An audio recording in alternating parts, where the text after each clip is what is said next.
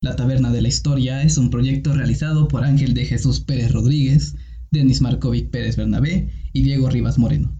La información proporcionada es el resultado de investigaciones, dudas, conocimiento, interpretaciones o saberes que tienen como responsabilidad a quien las emite.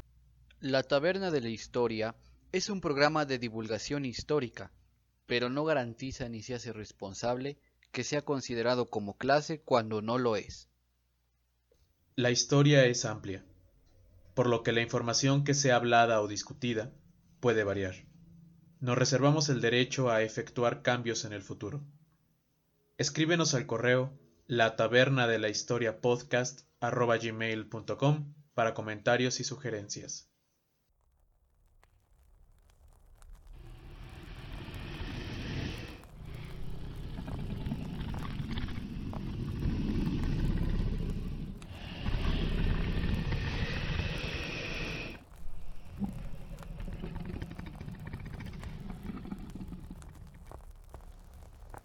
¿Qué es un dragón, Hatredimaes? Un puñado de vanidosos reptiles voladores con pretensiones. Si quieres mi opinión. Bueno, eso no nos responde muy bien la pregunta. Pero para entender tan solo una fracción de lo que son los grandiosos dragones, echemos un ojo a lo que dice el Draconomicon. Mm, mm. ¿Qué es un dragón? Aquí dice que, a pesar de sus escamas y sus alas, el cuerpo del dragón posee rasgos más felinos que reptiles. Sus ojos tienen un iris comparativamente grande con una pupila vertical, al igual que los ojos de un gato. Sí, bueno, eh, aquí dice que esta disposición permite a la pupila abrirse extremadamente a lo ancho y admitir mucha más luz que un ojo humano. En cuanto a las orejas, a menudo resultan indistinguibles de los adornos de su cabeza, especialmente cuando descansa. Sin embargo, las orejas del dragón están continuamente moviéndose y girando mientras el dragón rastrea sonidos. Mm, aquí, la boca del dragón presenta una quijada poderosa, una lengua bífida y dientes afilados. Pero a pesar de ello, un dragón no está bien equipado para masticar y, normalmente desgarra a su presa en trozos lo suficientemente pequeños para tragárselos. Muchos dragones aprenden a agarrar una presa y sacudirla literalmente hasta la muerte. Los pliegues y protuberancias en la espalda y la cola del dragón le ayudan a mantener la estabilidad cuando vuela o nada. Para un estudioso que conozca algo del mundo natural, las poderosas patas de un dragón no son en absoluto como la de los reptiles. Las patas del dragón están posicionadas más o menos debajo de su cuerpo y al igual que los mamíferos. Las cuatro patas de un dragón recuerdan a las de un gran pájaro. Cada una tiene tres o cuatro dedos con garras que sobresalen hacia adelante, aunque las patas delanteras del dragón no son totalmente prensibles. Pueden coger objetos con ellas siempre que estos no sean muy pequeños. Mm, la piel. La piel se asemeja a la de un cocodrilo. Sí, claro. Es dura, curtida y gruesa. Sin embargo, al contrario que un cocodrilo, un dragón posee cientos de duras escamas resistentes que cubren su cuerpo. Las escamas de un dragón son queratinosas como sus cuernos y sus púas, por el contrario, las escamas no están unidas al esqueleto como las púas, y por ello el dragón no puede moverse. Ah, ya, ya, ya. Suficiente de cuestiones anatómicas. Podríamos seguir hablando de su metabolismo, mm, de su cerebro, digestión, esqueleto, pero bueno, mejor vayamos a pasar a otra cosa. Yo me he hecho esta pregunta, no sé ustedes. ¿Cuánto vive un dragón? Salvo alguna desgracia, un dragón puede esperar vivir con buena salud unos 1200 años, posiblemente incluso mucho más, dependiendo de su estado físico. Sin embargo, todos los dragones comienzan como humildes huevos y avanzan a través de 12 etapas vitales distintas. A ver, vamos a ver. La primera es cría, hasta 5 años. Después, muy joven, de 6 a 15 años. joven de 16 a 25, juvenil de 26 a 50, joven adulto de 51 a 100, adulto 101 a 200, adulto maduro 201 a 400 años, el viejo de 401 a 600, el muy viejo de 601 a 800, el venerable de 801 a 1000, la sierpe de 1001 años a 1200 años, y por último la gran sierpe, mayor a 1201 años de edad. Sí que es muchísimo tiempo. Mm, miren, aquí hay algunas palabras en el idioma de los dragones. Vorel, que es belleza. Vaevaesin, que es un elfo. Thuridl, que es amigo. en fin, el idioma de los dragones es una de las formas más antiguas de comunicación, según los propios dragones. Es el segundo en longevidad después de los idiomas de los ajenos, y todas las lenguas de los mortales descienden de este. Además, hay muchísimos tipos de dragones. Algunos de ellos se clasifican como azules, blancos, de bronce, cobre, negros, oros, de oropel, plata, rojos, verdes, entre muchos más. Para terminar, déjenme contarles de mi dragón favorito, el Dracolich.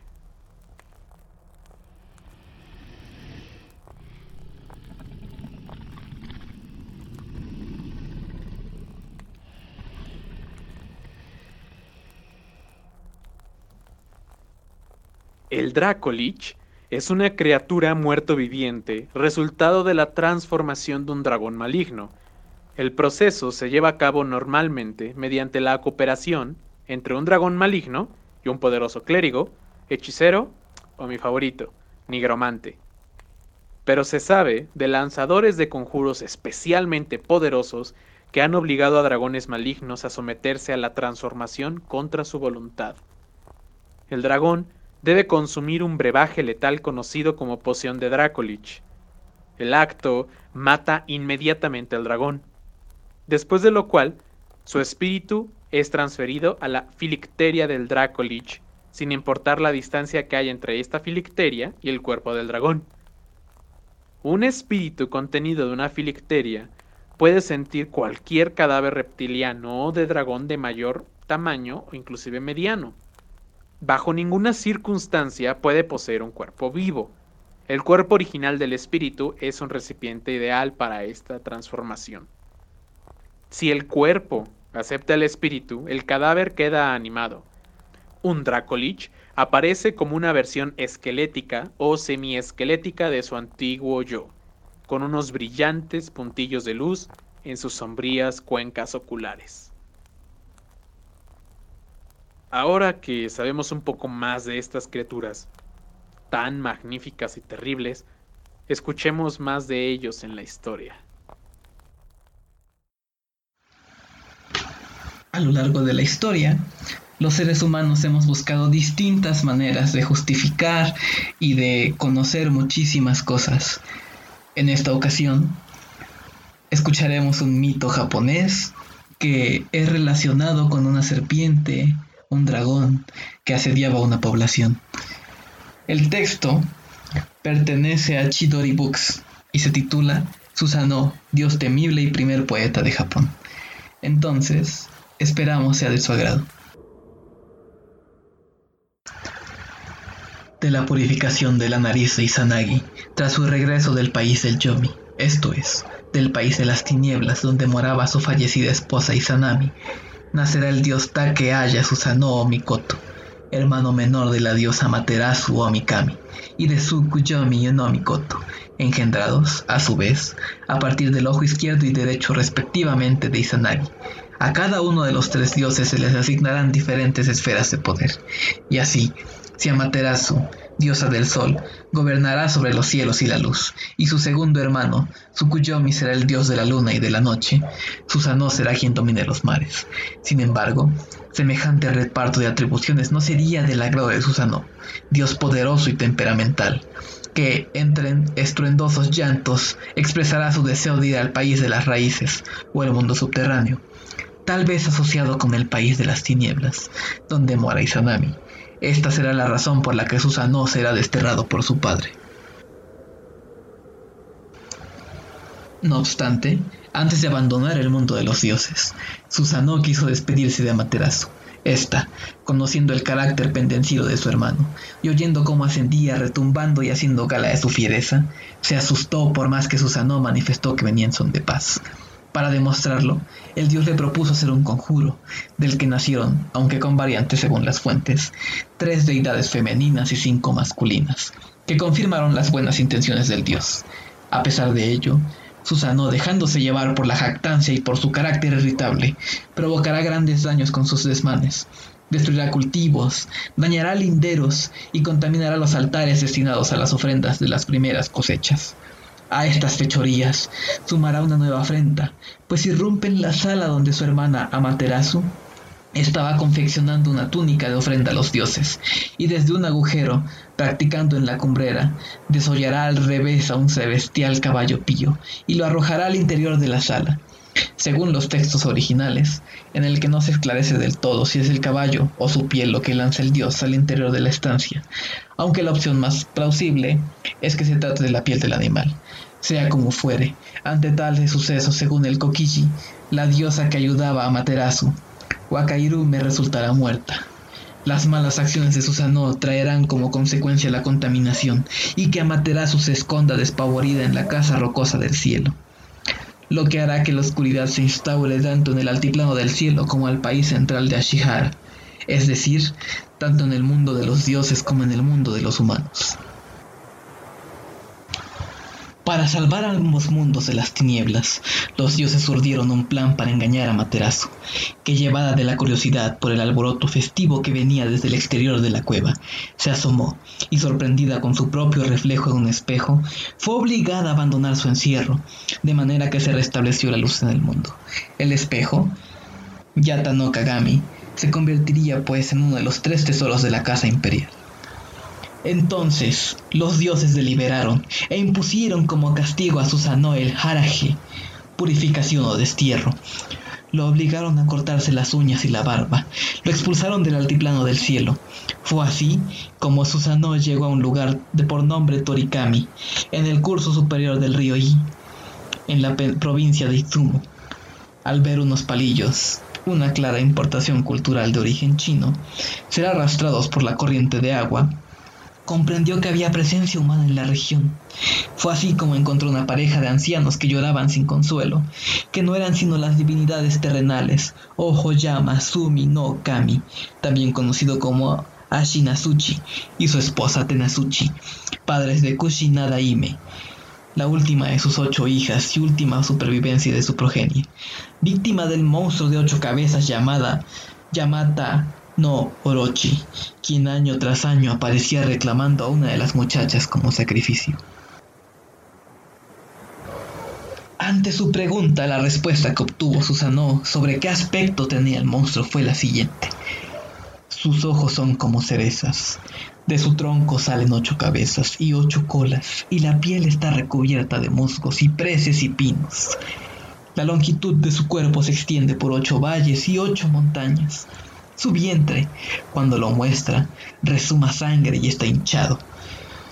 En cuanto a la descripción de la terrible criatura, las cerezas con que se compara a sus ojos parece que se refieren a una especie de alquejenje. Asimismo, resalta también la constante repetición del número 8, cifra recurrente como símbolo de la totalidad, de la omnipresencia,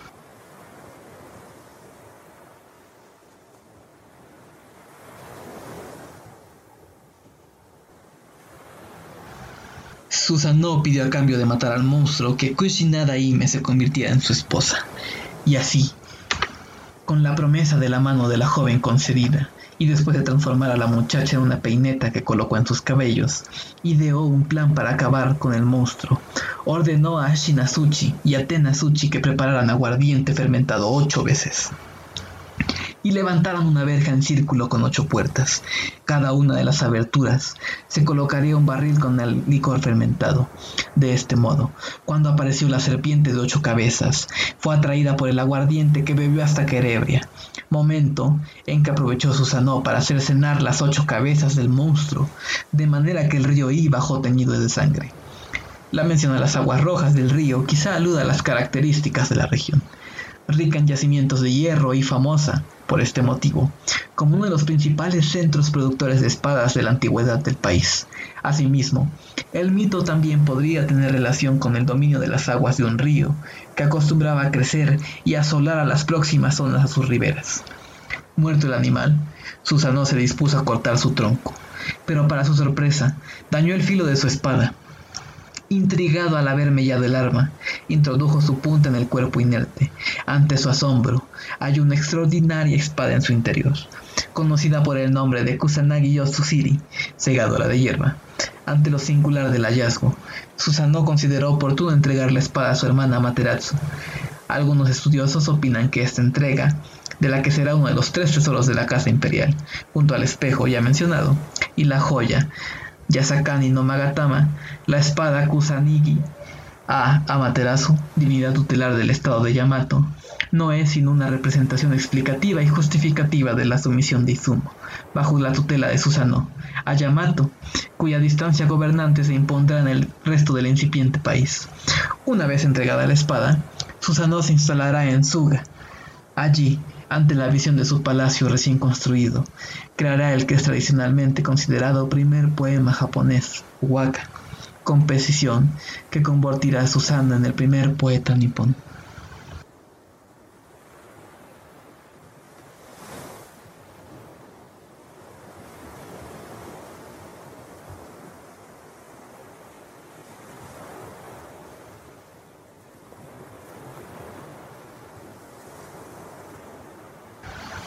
El poema versa de la siguiente manera.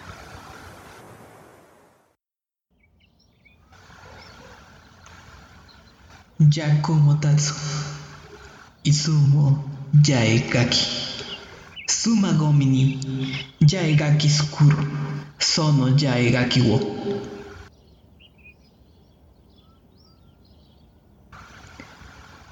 Hay en Palacio de Izumo, el de ocho vallas, donde mora mi esposa, de ocho vallas guardada.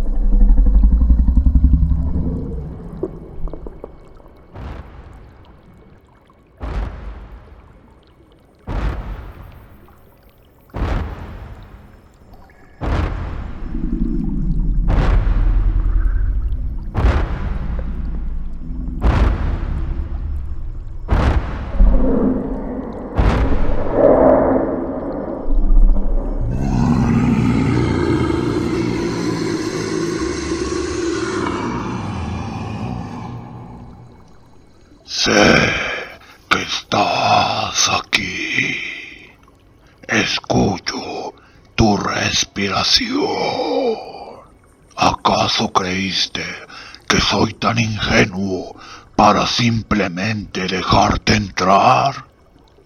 Si estás aquí, es porque yo dejé que así fuera. Sé que ya te hablaron de mí, pero quería que escucharas la historia directamente de un dragón. Seguramente te han dicho soy un codicioso. Y... ¿por qué negarlo? Por lo regular, compartimos junto con los grifos la función de ser guardianes de tesoros. Pero nuestra historia es mucho más antigua de lo que crees. Mi nombre es Ragorad, uno de los pocos que aún quedamos escondidos en las cavernas más aisladas. No el último, pero sí quizá el único que quisiera hablar contigo de aquella estirpe que los humanos llamaron dragones.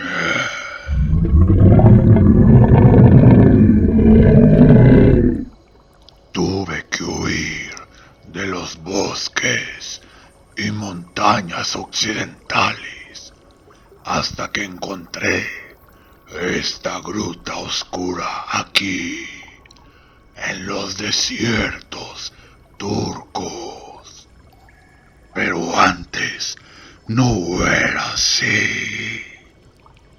Nosotros nos extendimos por tierras y mares desde la antigüedad, cuando mesopotámicos, griegos y nórdicos nos veneraban y nos temían.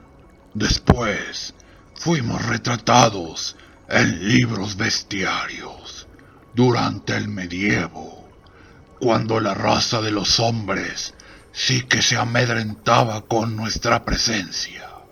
Ese fue nuestro apogeo. Nos hacían responsables de causar eclipses y poderosas tormentas.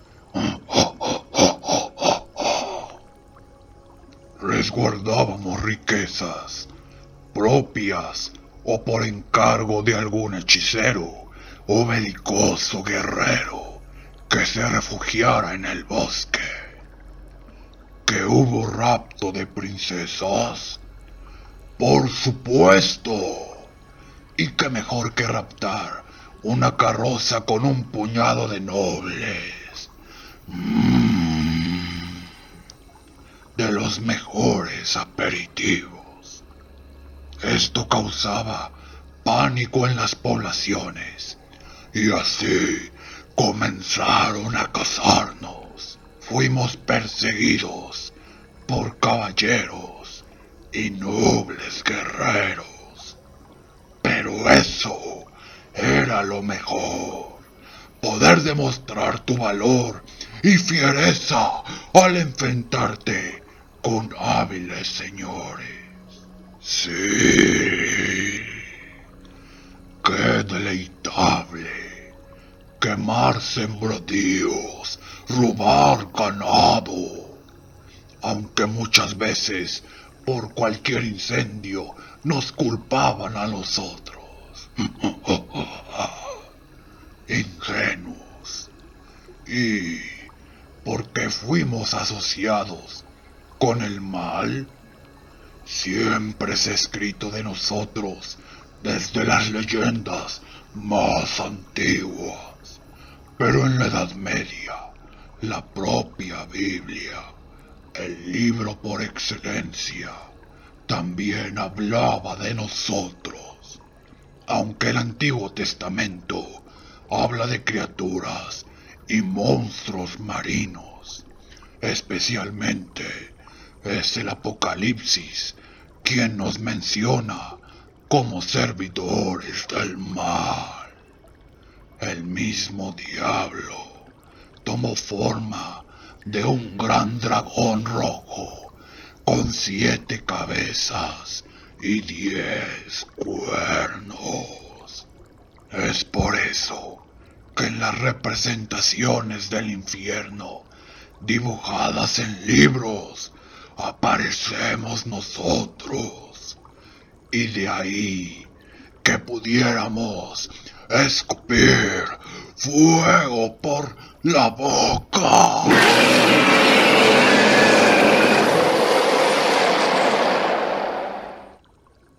Aunque eso no quiere decir que creyeran que todos veníamos del Averno.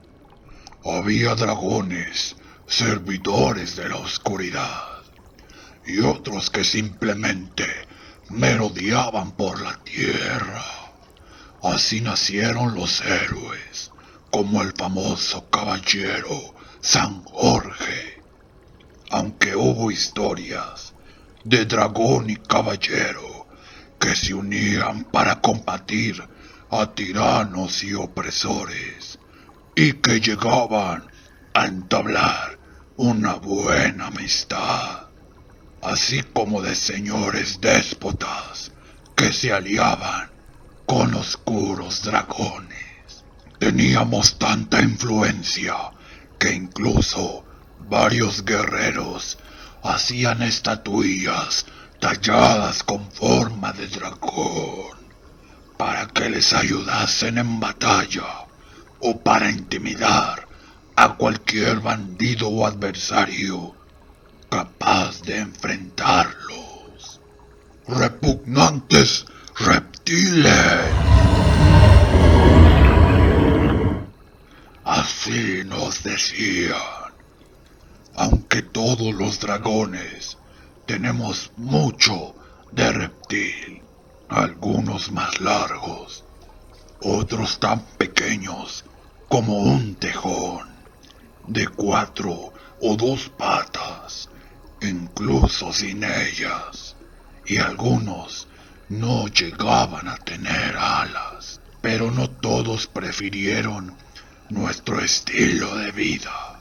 Ciertos de nuestra estirpe fueron más benévolos y espirituales los dragones turquesa de los lagos y ríos podían incluso darte sabias lecciones. Los majestuosos dragones plateados son junto con los dorados los más benevolentes. Y ni qué decir de nuestro linaje en China y Asia. Ellos son más compasivos con los hombres. Tienen la capacidad de atraer las lluvias y por eso eran venerados. Había dragones blancos de las montañas que convivían con el hielo y producían impresionantes tormentas. Yo soy un dragón rojo de tierra. Solía surcar los cielos desde los bosques de Ucrania hasta las montañas germanas y más, más al norte. Muchas veces visité a mis hermanos de la gran isla de Britania. Dragones como yo éramos los señores de la primavera y las aguas, y junto con los dragones enanos vigilábamos los bosques de la tierra. Muchos de nosotros nos convertimos en sus guardianes. Pero poco a poco dejaron de soñar y ustedes comenzaron a acabar con los bosques a quienes alguna vez temían y respetaban. Crearon máquinas para desaparecer sus propios paisajes. Desplazaron o acabaron con los animales que antes eran sus compañeros. Sus cielos azules se volvieron turbios e infestaron sus ríos para mantener una vida más cómoda. Así que cuando todo esto comenzó, cuando abandonaron la aventura que la vida les regalaba, nosotros decidimos desaparecer. Sí, había dragones cuando yo era una pequeña lagartija. Oh, había dragones, grandes dragones sombríos que anidaban en los tejados como pájaros gigantes y aterradores. Pequeños dragones marrones que cazaban ratones en manadas, bien organizada. Absolutamente enormes dragones de mar que eran veinte veces más grandes que la gran ballena azul. Algunos dicen que todos volvieron al mar sin dejar un hueso ni un colmillo para que los hombres del futuro los recuerden. Pero cuando los terremotos o la lava se arroja desde la tierra, somos los dragones, dejándoles saber que todavía estamos aquí, esperando a que descubran cómo llevarse bien. Sí, el mundo cree que los dragones se han ido. Pero ahora sabes lo contrario. Nosotros guardaremos el secreto hasta que llegue el momento cuando los dragones podamos regresar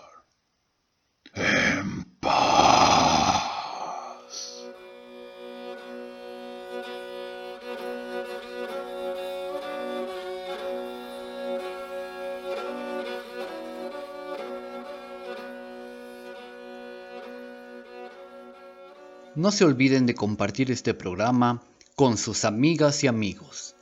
Trataremos de temas más interesantes aún. Espero que este capítulo les haya gustado. ¿Les gustaría que tuviéramos una segunda parte? Por favor, escríbanos, dennos sus sugerencias y comentarios. Soy Corazón de León y les deseo que sean felices y estaremos aquí muy pronto para viajar a la aventura.